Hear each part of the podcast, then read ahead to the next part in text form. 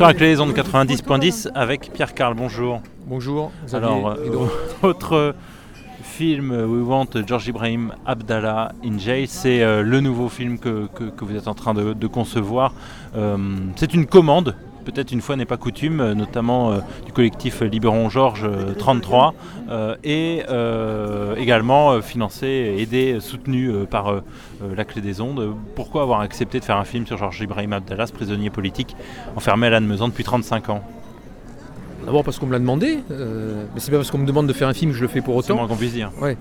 Et je m'étais déjà intéressé à d'autres prisonniers, comme ceux d'Action Directe à une époque, avec Georges Milangua. On avait fait un premier documentaire qui s'appelait, qui s'appelle toujours d'ailleurs Ni vieux ni traître, où il était question déjà de la lutte armée, la légitimité de la lutte armée, des assassinats ciblés, puisque là c'est une histoire d'assassinats ciblés à caractère politique. Et hum, est-il normal qu'on reste euh, autant d'années en prison pour euh, ce type de fait?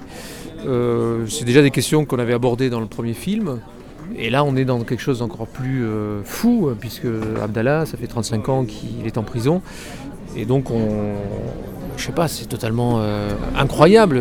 C'est difficile de ne pas euh, s'intéresser aux raisons pour lesquelles il fait l'objet d'une telle vengeance de la part des autorités pénitentiaires, enfin judiciaires, politiques, peut-être des États-Unis d'Amérique ou d'Israël.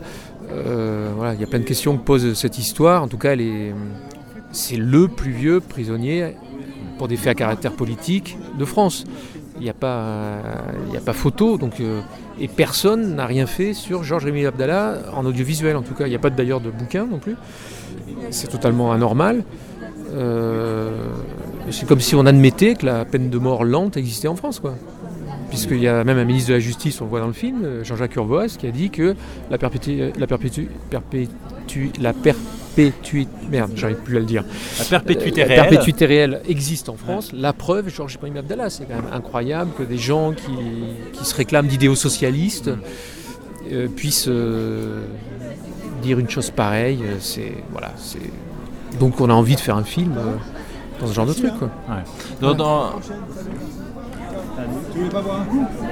Sur la, la, forme du film, on a l'habitude de vous voir souvent douter de, de l'analyse qu'il faut porter des choses. Là, c'est quelque chose de très didactique, très clair pour le moment sur cette version de bah, travail qu'on a pu voir. Ce qu'on a vu, c'est un travail journalistique surtout. C'est euh, un travail, c'est essayer de, recueillir des éléments sur cette histoire, les agencer, les organiser, euh, faire. Enfin, l'histoire n'est pas connue des de la majorité des spectateurs, donc il faut déjà l'exposer. Il y a un travail d'exposition qui, lui, est un travail d'enquête journalistique assez classique. Justement, ça plonge dans, les années 80 euh, euh, et des, guerres qu'on a pas mal oubliées euh, en France. c'est le Liban qui, supporte des bombardements de l'armée israélienne et, qui donne lieu du coup à des attentats, des attaques terroristes de la part de Libanais. Alors tout ça sur fond aussi de conflits israélo-palestiniens, puisque l'intervention des Israéliens dans le sud Liban, c'est pour aller attaquer l'OLP euh, qui est à Beyrouth à ce moment-là. Et, euh, donc euh, quelqu'un comme Georges Ibrahim Abdallah fait partie de, groupes résistants libanais qui sont pro-palestiniens, qui soutiennent une fraction des Palestiniens qui s'appelle le FPLP, le Front Populaire de Libération de la Palestine, qui est, une, qui est un groupe marxiste. Donc entre marxistes, bah, il y, a la solidarité. Et puis il est aussi, lui et ses camarades, ils sont complètement ils sont complètement, euh, comment dire, euh, ils résistent à l'occupation de leur pays par une puissance étrangère, comme ça a été le cas en France euh, pour certains résistants qui ne supportaient pas que l'Allemagne ait envahi la France. Donc on est aussi dans une guerre de résistance, on va dire, relativement classique. Et les résistants, bah, ils ne vont pas affronter l'armée régulière, parce qu'ils ne peuvent pas, ils vont, ils vont se faire massacrer. Donc l'armée adverse. Donc ce qu'ils font, c'est qu'ils mènent des actions de guérilla. Et les actions de guérilla qui ont été conduites par ce groupe, euh, les FARL, ça a été de commettre des assassinats ciblés de militaires responsables de cet euh, envahissement du sud Liban par Israël et de commettre ces attentats à Paris, là où on ne les attendait pas. Là où on retrouve peut-être un, votre boulot qu'on a plus l'habitude de voir, c'est sur ce, rapport qu'ont les médias par rapport euh, ben, aux dominants. Euh, et en l'occurrence, on voit que les, pouvoirs euh, exécutifs, législatifs, judiciaires, eh bien, impriment le calendrier du pouvoir médiatique. Oui, alors ça c'est pas encore très visible dans le film. Je pense que c'est quelque chose qu'on va aborder un peu plus dans, les prochaines versions, puisque là on a présenté une version de travail. Il y a une critique des médias à faire dans cette histoire, puisqu'ils ont euh, contribué à ce qu'on attribue euh, à Abrim Abdallah et à ses camarades des attentats aveugles commis en 86 par des groupes iraniens, enfin en tout cas euh, téléguidés par les Iraniens dans le cadre d'un contentieux entre la France et le gouvernement iranien. Donc ça n'avait rien à voir avec Abdallah. Et ce sont euh, les médias qui ont euh, collé euh, l'étiquette terroriste aveugle à Amir Abdallah, ce qui lui a c'est une des raisons pour lesquelles il s'est pris cette condamnation à la réclusion criminelle à perpétuité. Donc il y a une critique des médias qu'il faudrait déjà opérer, qu'on n'a pas encore opéré dans ce film. En tout cas, on n'est pas encore interpellé les responsables de, cette manipulation médiatique. Et oui, euh, après l'agenda euh, politique, il n'y a pas d'agenda politique, il y a simplement euh, le fait que personne ne veut, ne veut prendre le risque qu'il y ait un coup politique à libérer un terroriste, puisque c'est l'étiquette qu'on a réussi à coller à Abdallah et qu'il y a peu d'hommes politiques qui disent non, c'est pas un terroriste, c'est un résistant communistes, marxistes, libanais. et puis euh, les, frères d'Abdallah vont eux aussi euh, subir ça en étant des, coupables euh, idéaux tout trouvés, sans aucune preuve pour autant, des attentats de la, rue de Rennes à Paris. En 86, oui, oui, c'est ce qu'on va leur.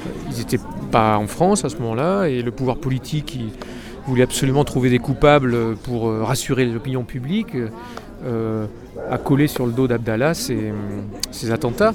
Et les, des médias ont relayé complaisamment cette version euh, de Charles Pasqua et Robert Pandreau, qui étaient les, deux responsables du ministère de l'Intérieur à l'époque. Euh, si on remonte petit à petit, et, enfin qu'on se rapproche plutôt d'aujourd'hui, on voit aussi la responsabilité que les, ministres ou les premiers ministres français membres du Parti socialiste, quand ils étaient au pouvoir, en tout cas, n'ont pas fait mieux euh, si ce n'est pire, que euh, des gouvernements de droite. Ah oui, les, socialistes ont été en dessous de tout là-dessus. Euh. D'abord, l'un des avocats de Padavala, de la partie civile états-unienne, américaine, c'est Georges Kejman, qui est un ancien ministre de, Mitterrand, et qui était ravi que Abdallah soit condamné à la réclusion criminelle à perpétuité. et puis les ministres socialistes ont laissé, enfin n'ont pas laissé, ils ont même fait en sorte que le parquet fasse appel à chaque fois que le tribunal d'application des peines euh, voulait libérer Georges Ibrahim Abdallah. Donc il y a, effectivement, de la part des différents gouvernements socialistes, euh, une, volonté répressive euh, qui est normalement en contradiction avec les idéaux qu'ils professent. Hmm. Il, y a, des personnages surprenants qui apparaissent tout au long de, cette affaire politico judiciaire de, sur Georges Ibrahim Abdallah, c'est ceux qui se disent qu'il y a une injustice beaucoup trop forte et qu'ils ne la supportent pas. Il y a cet avocat de Georges Ibrahim Abdallah qui est un, agent double, un agent secret en même temps, et puis qui jette l'éponge et qui euh, balance tout dans un, dans un bouquin, euh, notamment. Peut-être s'arrêter sur, lui, ce, parcours particulier bah, Oui, ce qui s'est passé, c'est qu'Abdallah s'est pris euh, tout ce qu'on pouvait se prendre de pire comme justiciable. D'abord, son premier avocat, c'est un avocat véreux qui est, un junkie et que les services secrets tiennent avec euh, euh, le fait de lui remettre de la drogue. Et donc, il se retrouve à trahir son client, ce qui normalement devrait valoir une nullité du procès. Ensuite, il va se prendre des, juges antiterroristes et, euh, et non pas des, des jurés populaires où il aurait peut-être pu expliquer qu'il a euh, pris les armes dans le cadre d'une guerre de libération de son pays. Euh, les jurés populaires auraient peut-être été sensibles à ces arguments, alors que des jurés antiterroristes n'en ont rien à faire. Et ensuite, euh, il s'est pris tous ces, libérations conditionnelles qui n'ont pas abouti à cause de pression des États-Unis et de la manière dont les, ministres de droite ou de gauche pas souhaité assumer le coup politique de la libération d'Abdallah. Hmm. Donc il a, on ne peut pas faire pire pour un justiciable. C'est la raison pour laquelle, au bout de 35 ans, euh, pour complicité d'homicide volontaire, même pas pour homicide volontaire, il est toujours en prison comme si c'était le pire des, criminels, quoi, comme s'il avait euh, tué 300 personnes dans la rue avec une bombe, ou comme s'il avait torturé des enfants et être euh, ou été serial killer. Quel regard aussi porté sur 呃 personne comme Yves Bonnet, ancien patron de la DST, qui lui donc a le commandité. film, hein, donc il est Ah, pas dans le film, encore dans le donc, film. euh, Il, a, il a commandité l'arrestation et aujourd'hui il dit si j'avais su ce que ça avait donné, je Euh, oui, enfin, je sais pas, je l'ai pas rencontré, je ne peux pas me Il y a des prononcer là-dessus. d'Europe 1 qui pouvaient dire. Je ne peux pas me prononcer là-dessus, je sais pas. Mais en tout cas, il y a même des gens, effectivement, qui ont, ont participé à l'arrestation d'A- d'Abdallah et qui trouvent que c'est anormal qu'ils soient encore en prison. Donc c'est, c'est le monde à l'envers. Quand les... Il y a même donc cet ex-otage du- des FARL, Sidney Perrol, qui, a été séquestré euh, par le groupe d'Abdallah et qui réclame la libération d'Abdallah. Enfin, euh, on se demande, il n'y a, a aucune victime, euh, à part peut-être les États-Unis et Israël, qui ne veulent pas qu'Abdallah soit libéré aujourd'hui.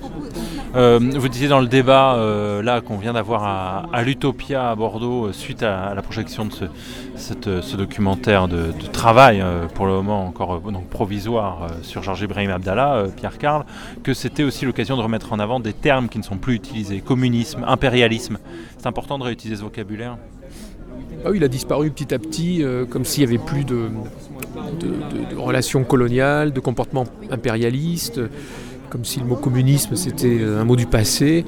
Et avec Abdallah, euh, tout ça, ça, ça ressurgit, ça ressort, euh, et de manière très vivante. Il est la preuve, son histoire est la preuve qu'il y a encore des comportements impérialistes, et il n'y en a pas qu'à son égard, il y en a d'autres.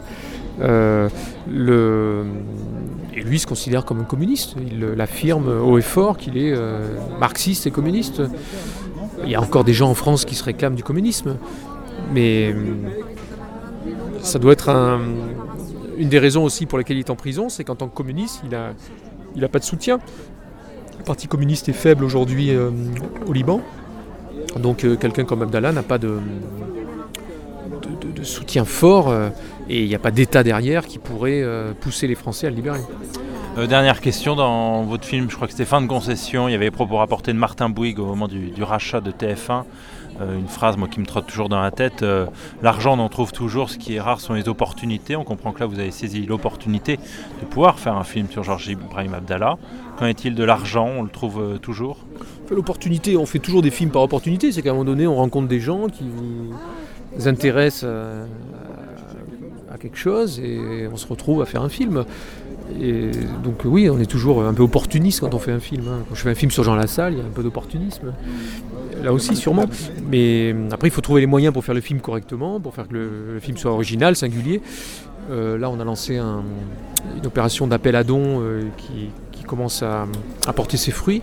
On a recueilli à peu près 15 000 euros, je crois, avec en plus l'aide de, de la Clé des Ondes euh, et de Gilbert Hanna, qui à l'époque était président de la Clé des Ondes, c'est ça Et qui soutenait le projet. Et donc on, espère euh, recueillir un peu plus d'argent pour pouvoir aller tourner au Liban, pour pouvoir euh, acheter les archives en bonne qualité, ce qui n'est pas encore le cas actuellement, et pour pouvoir euh, faire le, le meilleur film possible qui alerte la population sur cette injustice absolue. Et donc pour avoir les infos sur ce financement participatif, on peut se rendre sur le, le site legrandssoir.info. Voilà, le grandsoir.info et CP Production aussi, euh, C-P, non, CP-production avec ns.fr. C'est les, les deux endroits où on peut euh, avoir des informations euh, et sur la clé des ondes. Bien entendu. Merci beaucoup Pierre Carl.